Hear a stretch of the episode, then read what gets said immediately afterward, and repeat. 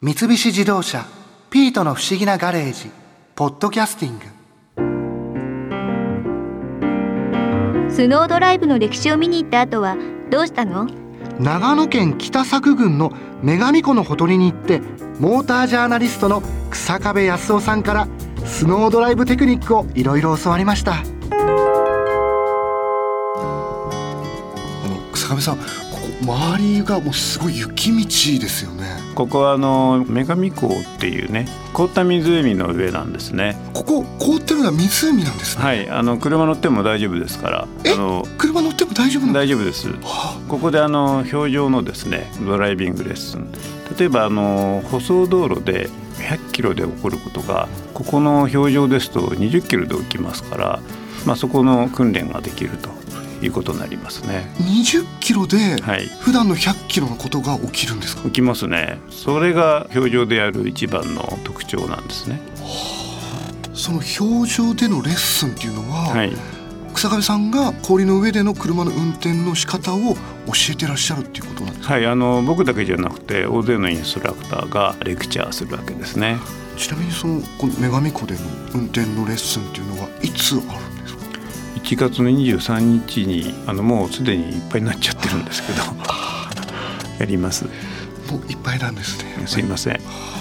ちなみに、まあ、氷の上も当然そうなんですけど、はい。例えばでもこう雪道でちょっと滑っちゃったりとかした時にこうなんか対処法ってあったりするんですか？もちろんあるんですけど例えばあの滑った時にこうしましょうって言ってもおそらくねすぐにできないと思うんです。確かに。はい、でスタッドレスタイヤ履いてるとしてハンドル切って曲がりませんでしたっていう時はどうします？ブレーキを踏みますね。あ一つの方法ですね。でも多分その車がハンドル切って曲がらないさらにこうハンドル切っても曲がらない状況っていうのはもうすでにタイヤがもう能力いっぱいまで使っちゃってるんですね。なのでそこはねもう一回ハンドル戻してやると曲がったりしますので、ハンドルを戻す？うん、怖いでしょ。怖い。だってそっちに曲がろうとして切ってるわけですもんね、うん、でもね要するにタイヤがいっぱいいっぱいまで働いちゃってもう前も後ろももちろんあの横も行けませんという状態ですからそれを少し戻してやるとまたあのタイヤのグリップがこれでまた仕事できますねってまってやるんですよね。なので怖いじゃないですか。はい。やらないですよね。できないです。なのでそういう運転しない方がいいですね。そうですね、はい。もう滑らないように運転をした方がいいですよはい。ね、まあ、あの今言ったのは本当最終的な対処方法で余裕がないとできないと思います。そういう競技やってる人たちはパッと反応できると思うんですけど普通の方そんなことやらないですからなかなかできないんでね、まあ、そうならない前に。例えばちゃんとスタッドレスタイヤを準備しましょうとか。タイヤも結構大事なんですよね。あもうねこれがあの一番のポイントですね。でもタイヤの中にもいろんな種類があるんですよね。雪のタイヤですか？はい。はい、あのいろいろありますね。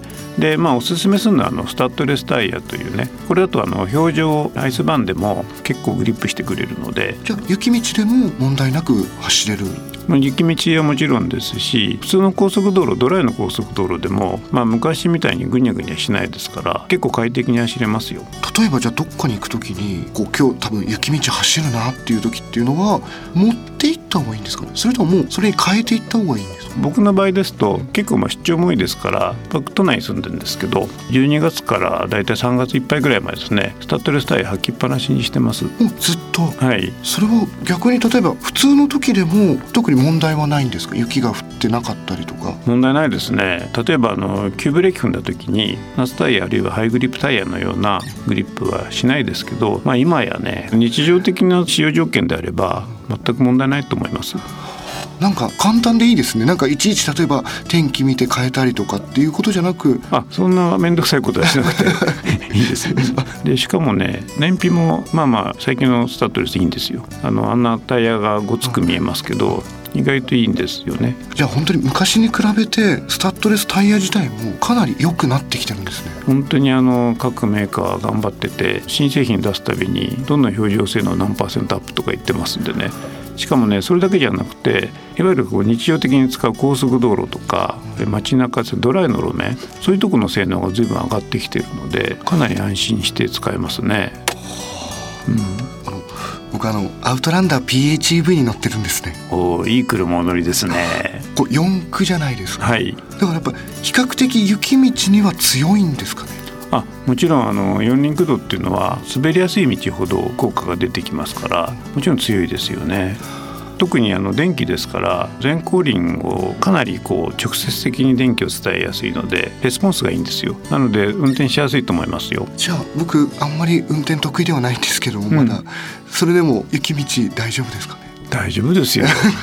ぜひ行ってくださいあのところで PHV にはオートモードとそれからロックモードってあると思うんですけど使ったことありますか？僕それ使ったことないんですあねない方がいいと思います。あ常にオートモードに。全然それで OK ですね。でそれだと自動的に後輪の力を出したりとかやってくれますからそのままで全然 OK です。ただ例えばあの緊急時こう一輪雪の穴に少し入っちゃってちょっと動きにくいなっていう時そういう時はねロックっていうボタンを押してもらうとまああのこれあのガソリン車でもあるんですけどあのそういうボタンを押してもらうと力が抜けないでうまいこと脱出する力が働いてくれますからそういう時に緊急時に使ってもらうといいと思います。じゃあ一輪こう穴に入っちゃってても、うん。ロックモードを押して、うん。普通にアクセルを踏めば自然とこうはい、普通に出れると思います。だから余分な動作をしないでもかなり自由に動けると思いますよ。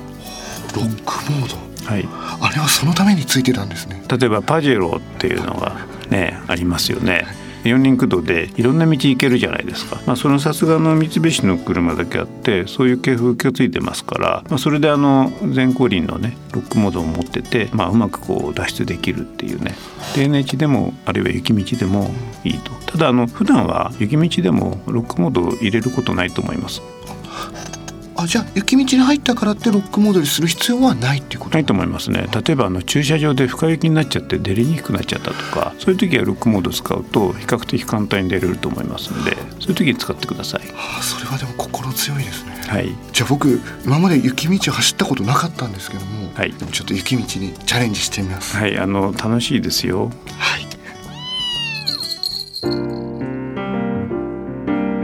ーん。それで草壁さんのお話を聞いた後はガレージに戻ってきたらボッコさんが摩擦ゼロ光線銃を5発射した後でもう摩擦がゼロになってボッコさんが天井からぶら下がっていたんです。地面がつるつる滑って立っていられないから天井の梁にフックをかけてぶら下がったのよ。摩擦がないのによくぶら下がれましたね。私の体は光線を浴びていないので摩擦が残っていたのよ。ああそういうことか。まあそれにしてもとんだ摩擦ゼロ騒動でしたね。新一一つ言ってもいい？何です？あなたお尻の形が悪い。ちょちょっとやめてくださいよ。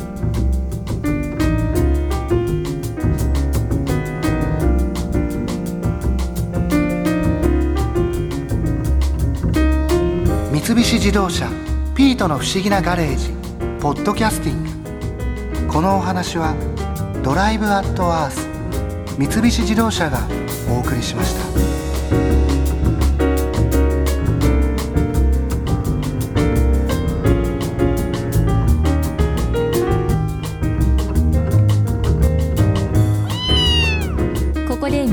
お知らせです。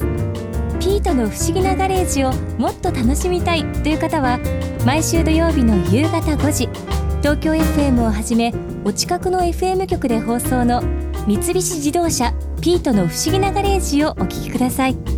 外に出かけたくなるとっておきのお話満載でお届けしています。